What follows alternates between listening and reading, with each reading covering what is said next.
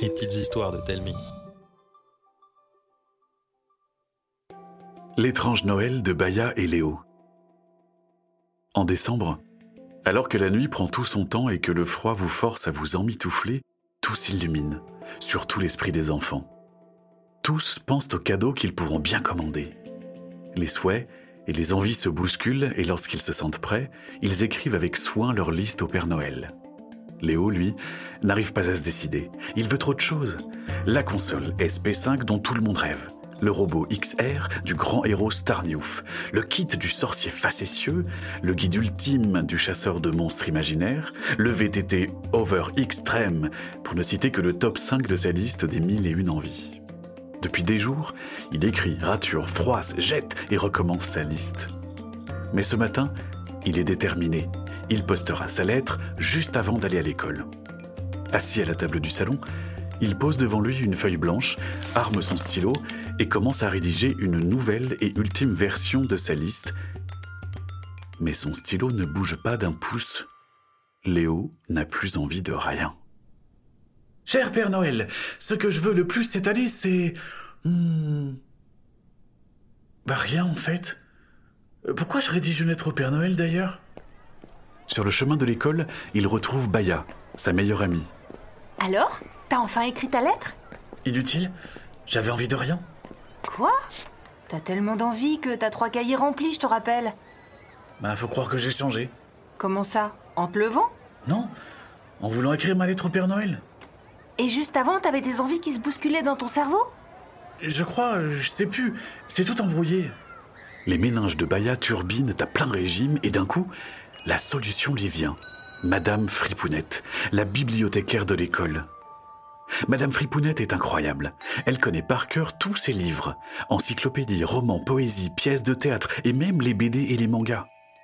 Mais surtout, elle connaît des tas de légendes et d'anecdotes sur les temps anciens, qui regorgeaient d'aventures de monstres et de magiciens.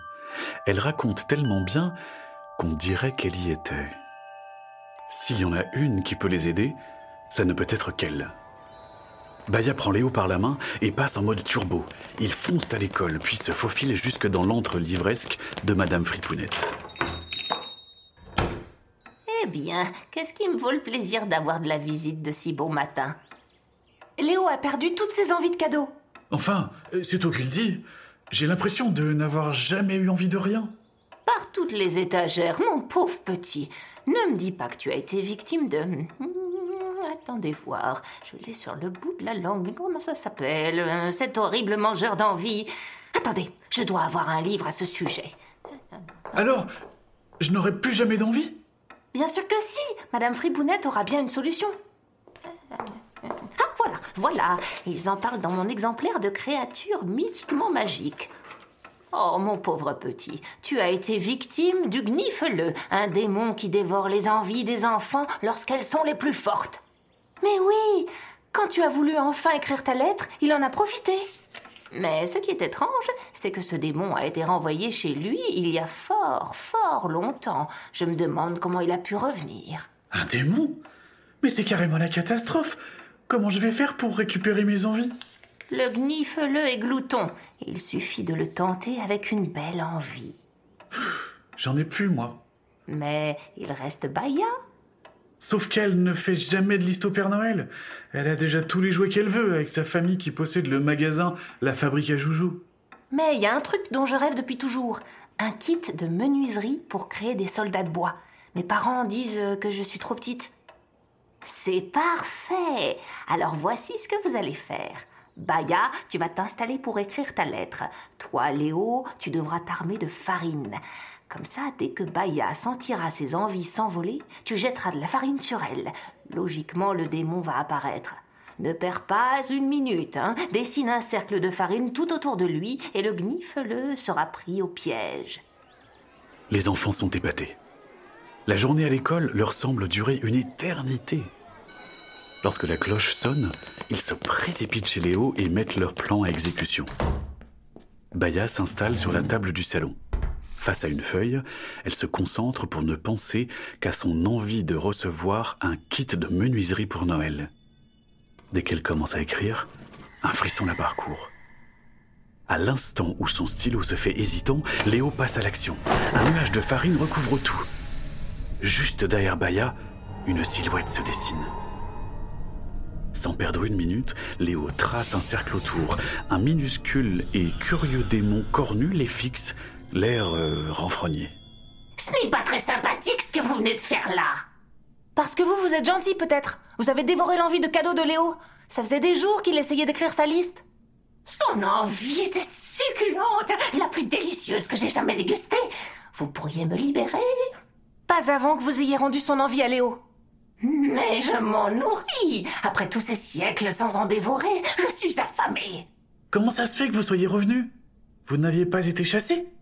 Rachonx, le grand sorcier, a réussi à m'invoquer. Il m'a libéré pour que je dévore mon mets préféré, les envies de Noël des enfants. Alors vous allez rester prisonnier de ce cercle de farine? Vous n'oseriez pas? Je vais mourir de faim et disparaître Il fallait réfléchir avant de boulotter n'importe quoi. Mais j'ai besoin d'envie pour vivre Je sais Vous pourriez manger celle des méchants. Grâce à vous, ils deviendraient gentils et vous seriez un héros. Je n'y avais jamais pensé. Vous croyez qu'elles ont bon goût? À vous de le découvrir. Très bien, on va passer un pacte. Vous devez jurer de ne vous en prendre qu'aux méchantes envies et de rendre toutes celles que vous avez boulottées. Top là Baya efface le cercle et le gnifle disparaît. Léo s'illumine. Il a retrouvé son envie de cadeau et s'empresse d'écrire sa liste au Père Noël. Un peu plus tard, le nez enfoui dans leurs écharpes, Baya et Léo sortent poster leur lettre au Père Noël. Une fois la lettre avalée par la boîte de la place du marché, Léo et Baya remarquent un attroupement qui grossit de minute en minute. Bah, il se passe quoi ici? Bah, Léo, c'est bientôt l'heure du conte de Kilibien. On y va? Tout le monde adore Kilibien. C'est un conteur hors pair, grâce auquel on ne s'ennuie jamais. Chaque jour de décembre, il s'installe au marché de Noël. Et à 18h tapante, tout le monde se presse pour écouter sa nouvelle histoire. Mais aujourd'hui, c'est le maire qui accueille les enfants et leurs parents. À grand renfort de trifouillage de doigts, il annonce à la foule que la star des contes n'est pas là. Dans la foule, ça chouine, ça souffle et ça proteste. C'est très très louche ça. Kilibien n'a jamais raté une histoire. Bon, il est peut-être malade. Ça n'est pas un virus qui le clouerait au lit. Et puis t'as vu la tête du maire? On n'a qu'à passer chez lui pour voir si tout va bien. Il trouve la maison de Kilibien toute illuminée de décorations de Noël. Il y a même de la lumière qui s'échappe du salon. Sûr d'y trouver Kilibien, Baya sonne. Une fois, deux fois, trois fois, mais personne n'ouvre. C'est curieux quand même. Il serait parti en laissant tout allumé Tu entends ça? Des marmonnages comme si on parlait. Ça vient de la cave. Sur la pointe des pieds, les enfants s'approchent d'une petite fenêtre qui donne sur le sous-sol et s'accroupissent.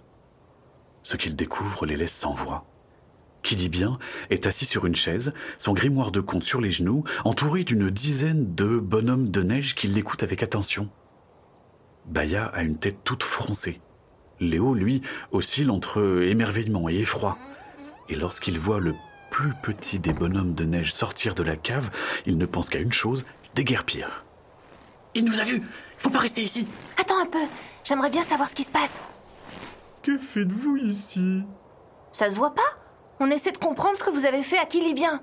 On l'a ensorcelé pour qu'il nous raconte des histoires. Il suffisait de lui demander Kilibien raconte des histoires à tout le monde. Sauf que nous, on a besoin de ces histoires pour nous protéger de la chaleur hivernale. Parce que vous trouvez qu'il fait chaud, vous? Ah, Je suis gelée.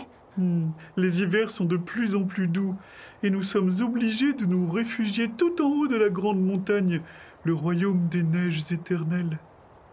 Et vous croyez vraiment que des histoires vont vous protéger du réchauffement? C'est n'importe quoi Norchax, le grand prophète, est venu dans notre village. Il nous a raconté que la chaleur allait bientôt conquérir notre montagne et que nous étions en danger. Nous étions fort inquiets, mais il nous a rassurés.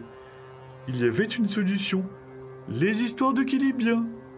D'après la légende, si ces histoires réchauffent le cœur des humains, elles peuvent refroidir le nôtre. C'est grâce à ces contes que nous survivrons. Et je parie que c'est lui qui vous a aidé à l'ensorceler Tout à fait. Grâce à des cookies glacés. Norchax est un gros menteur. Regarde, il y a un des copains près de la chaudière.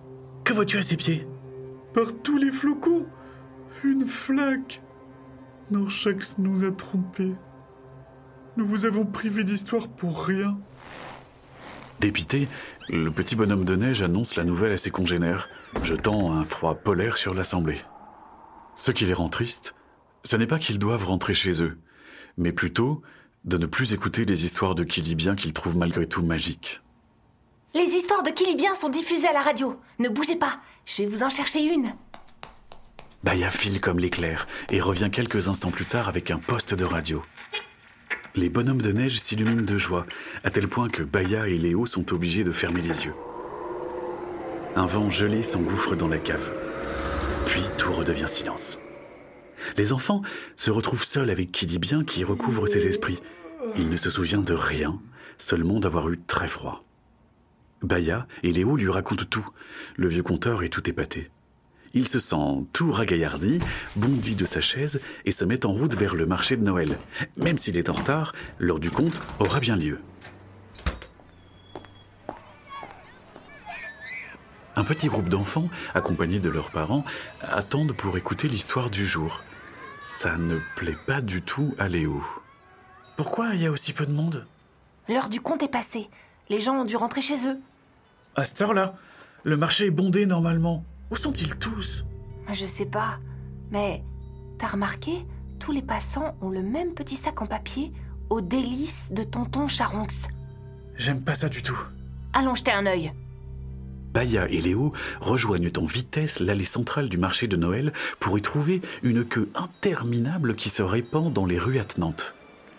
Tout le monde parle du stand de Tonton Charonx et semble impatient de goûter ces pains d'épices merveilleux, tellement savoureux qu'on a l'impression de croquer dans un nuage. L'odeur qui plane sur le marché est si envoûtante que Baya et Léo ont très envie de faire la queue, mais leur impatience est plus forte. Ils remontent en quatrième vitesse la queue, croisant des tas de chanceux dégustant le pain d'épices tant convoité. Ils sont presque arrivés au stand lorsqu'un râle de mécontentement remonte la file d'attente. Il y a rupture de stock. Aussitôt, tous ceux qui sont en train de croquer dans l'un des gâteaux de Tonton Charonx sont pris de grands pas d'estomac avant de se transformer en bonne femme et bonhomme de pain d'épices. La panique s'empare du marché. Je savais bien qu'il y avait un truc qui clochait. Allons voir ce fichu marchand. Les enfants fendent la foule affolée et remontent jusqu'au stand. Là, ils trouvent un vieil homme osseux et tout ébouriffé qui remballe ses affaires en sifflotant. Hé, vous, l'affreux Arrêtez-vous tout de suite Le vieux marchand sursaute, regarde les enfants, sort une fiole de la poche de son veston et la vide d'une traite. Puis, il leur adresse un sourire plein de dents jaunies, hoquettes, et disparaît dans un nuage de fumée verdâtre. Un sorcier C'est un sorcier qui est derrière tout ça Il a peut-être laissé quelque chose derrière lui. Là, près de la caisse, il y a un portefeuille. C'est trop beau Il pourra pas nous échapper. Ouvre-le Il y a que des vieilles photos et une carte de membre d'un club de lecture. Hubert Ronchon. Ronchon. Ça me dit quelque chose. Ne me dis pas que c'est Pépé Ronchon, le vieux pou qui grogne sur tout le monde. Il lui ressemble drôlement. Pas du tout, les enfants. Ce sorcier s'appelle Ronchax et met une sacrée pagaille à quelques jours de Noël. Juché sur un renne miniature, un petit brin de femme rondelette, pas plus haute qu'un tabouret, se tient derrière les deux enfants. Bonnet vert, salopette verte, chaussettes rayées rouges et blanches, chaussures marron, oreilles pointues, elle ressemble à s'y méprendre à... Une elfe? Vous êtes une elfe de Noël Tout à fait, petite. Je m'appelle Isilda, chef de la sécurité de Noël. Le patron m'a envoyé enquêter sur ce qui se trame par chez vous. Et vous avez dit que le sorcier s'appelait Ronchax? Affirmatif. On ne sait pas grand-chose sur lui, mais ce portefeuille va nous aider.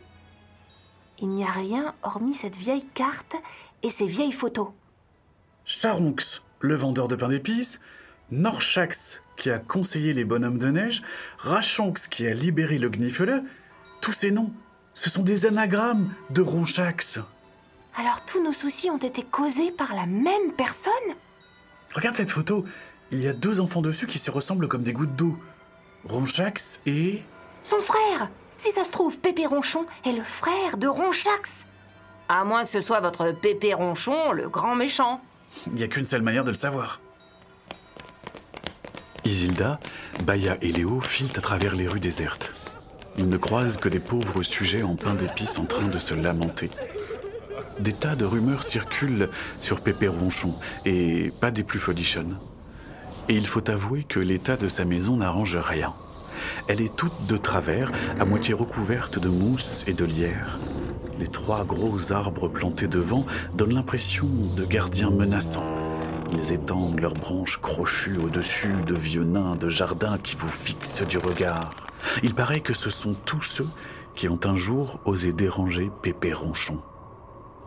Malgré la crainte qui leur tenaille le ventre, Baya et Léo se tiennent devant le portillon, accompagnés d'Isilda.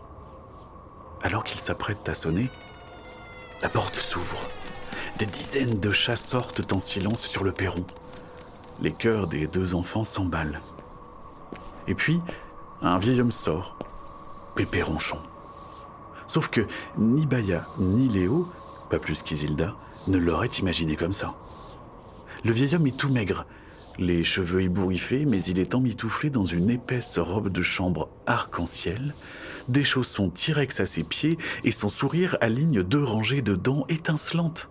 J'imagine que la visite d'un elfe de Noël et de deux enfants n'augure rien de bon. Allez, venez vous mettre au chaud. Sans qu'ils aient le temps de réagir, Pépé Ronchon claque des doigts et le trio se retrouve attablé dans un salon douillet et sobrement décoré. Une tasse de chocolat sentant divinement bon est posée devant chacun d'eux. Vous êtes différents. De quoi donc? Ben, vous avez l'air euh, gentil. Oh, c'est que je trompe bien mon monde. J'aime la tranquillité, d'autant plus que je suis un sorcier. Et si l'on venait à découvrir qui je suis, oh, j'aurais de gros soucis. Alors, quand je me mêle avec vous autres les humains, je fais de mon mieux pour qu'on ne s'intéresse pas à moi. Alors c'est pour ça que vous grognez sur tout le monde? Au moins, ça tient les gens à l'écart. Ton petit manège ne marche pas avec moi, Ronchax. Oh, quel drôle de nom. Je m'appelle Ronchon. Robert de mon prénom. Vous ne vous appelez pas Hubert? Et comment connaissez-vous ce prénom? C'est celui de mon frère jumeau. Ne me dites pas qu'il est passé à l'action.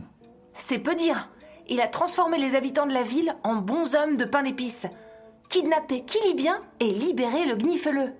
Mais pourquoi est-il aussi méchant? Parce que nos parents étaient des sorciers sans le sou. Par chance, on avait un toit sur la tête. Cette vieille maison. Mais ça ne suffisait pas à mon frère. Il rêvait toujours de recevoir des cadeaux, surtout à Noël. Par chance, on en avait toujours un. Mais il était toujours modeste. Il suffisait à me rendre heureux, mais pas Hubert. Il avait l'impression que le Père Noël ne lisait jamais sa longue liste, qu'il se contentait de lui offrir le jouet le moins cher. Au début, ça le rendait triste. Mais peu à peu, son chagrin s'est transformé en colère. Et puis un jour, Hubert a claqué la porte, déclarant qu'il ferait tout pour mettre fin à Noël. Tout ça parce qu'il n'avait pas reçu plein de cadeaux. Hélas. Un téléphone vibre. C'est celui d'Isilda. Elle a reçu un message. Un masque de terreur recouvre son visage lorsqu'elle le lit. Qu'est-ce qui se passe, Isilda? Un affreux sorcier a volé le traîneau de Père Noël. Hubert n'aurait jamais osé. Les méchants, ça ose tout. Oh, j'aurais jamais dû quitter le royaume de Noël. hein. J'aurais dû envoyer l'un de mes assistants. Quel idiote C'est si grave que ça? T'as pas idée Avec ce traîneau, on contrôle l'espace et le temps. Regardez dehors, le ciel La nuit laisse place au jour, mais à l'envers.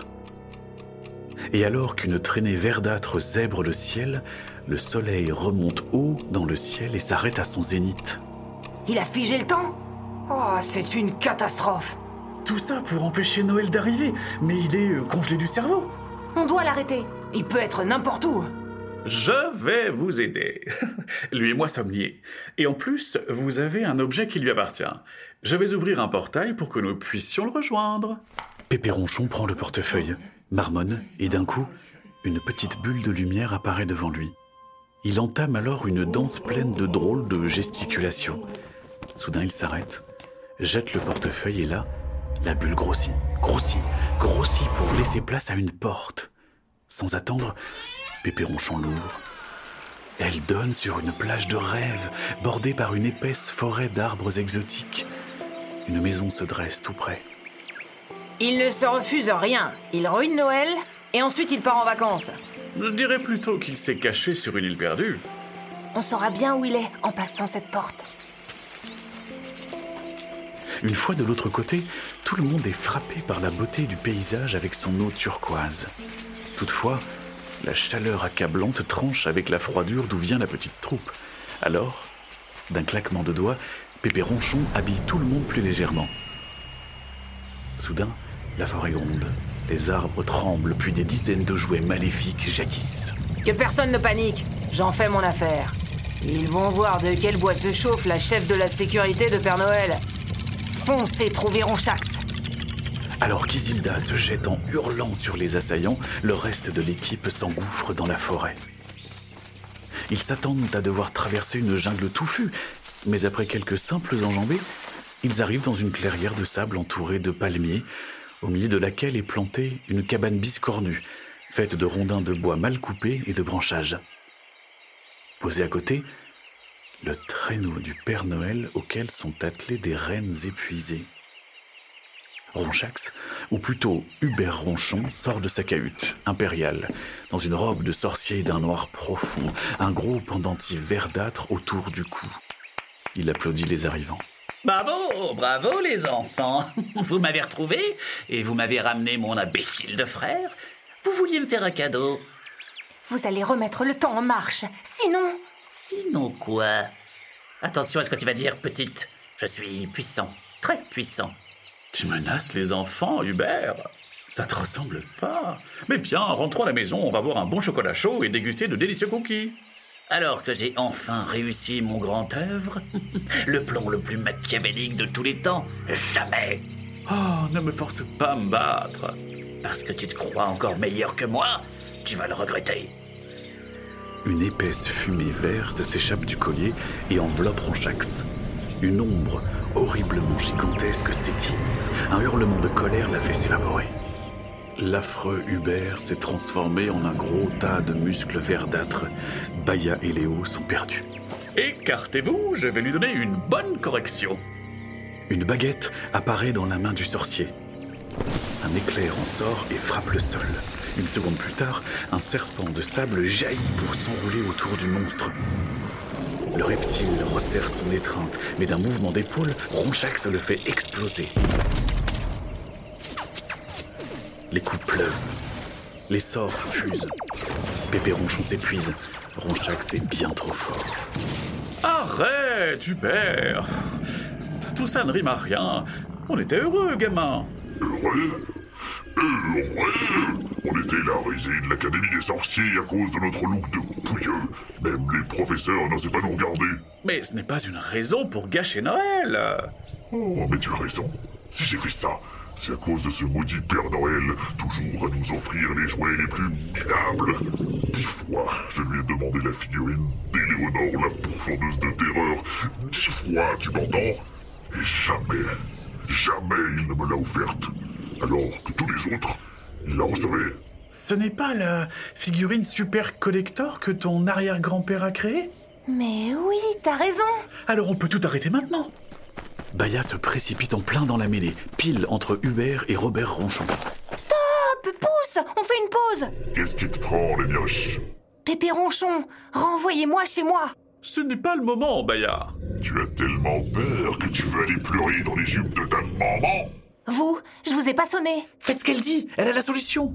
Comme si une gamine pouvait me battre. La bagarre, la bagarre, y a que ça qui compte pour vous Non mais franchement. Alors, monsieur Ronchon, elle vient, cette porte? Un peu perdu, Pépé Ronchon prend une clé que Baya lui tend. Il entame son curieux rituel et une porte apparaît. Elle donne droit sur l'atelier de jouets familial. La jeune fille s'y engouffre sous le regard effaré des deux sorciers. Après une longue, très longue minute, elle revient en tenant Une figurine d'Éléonore, la pourfendeuse de terreur Oui, la toute première qu'a confectionné mon arrière-papy. Je suis sûre qu'il aurait adoré que vous l'ayez. Tu. Tu me la donnes? Pour de vrai? Pour de vrai. Un jouet est toujours mieux entre les mains de quelqu'un qui en a vraiment envie. La fumée verdâtre s'enroule autour de Ronchax, qui redevient un vieux sorcier. Mais avec ses yeux brillants de larmes et ses mains tendues vers le jouet, il n'a plus rien d'affreux. C'est le plus beau cadeau qu'on m'ait jamais fait. Euh, tu pourrais remettre le temps en marche maintenant Ronchax saisit son pendentif puis prononce une formule d'une voix rocailleuse qui donne l'impression d'entendre une avalanche se déchaîner. D'un coup, le soleil file se coucher, la nuit reprend son cours. Tout est rentré dans l'ordre, et depuis la cheminée où elle a trouvé une place de choix, Éléonore, la pourfendeuse de terreur, contemple deux vieux sorciers et deux enfants qui se racontent toutes leurs envies de cadeaux les plus folles en buvant un bon chocolat.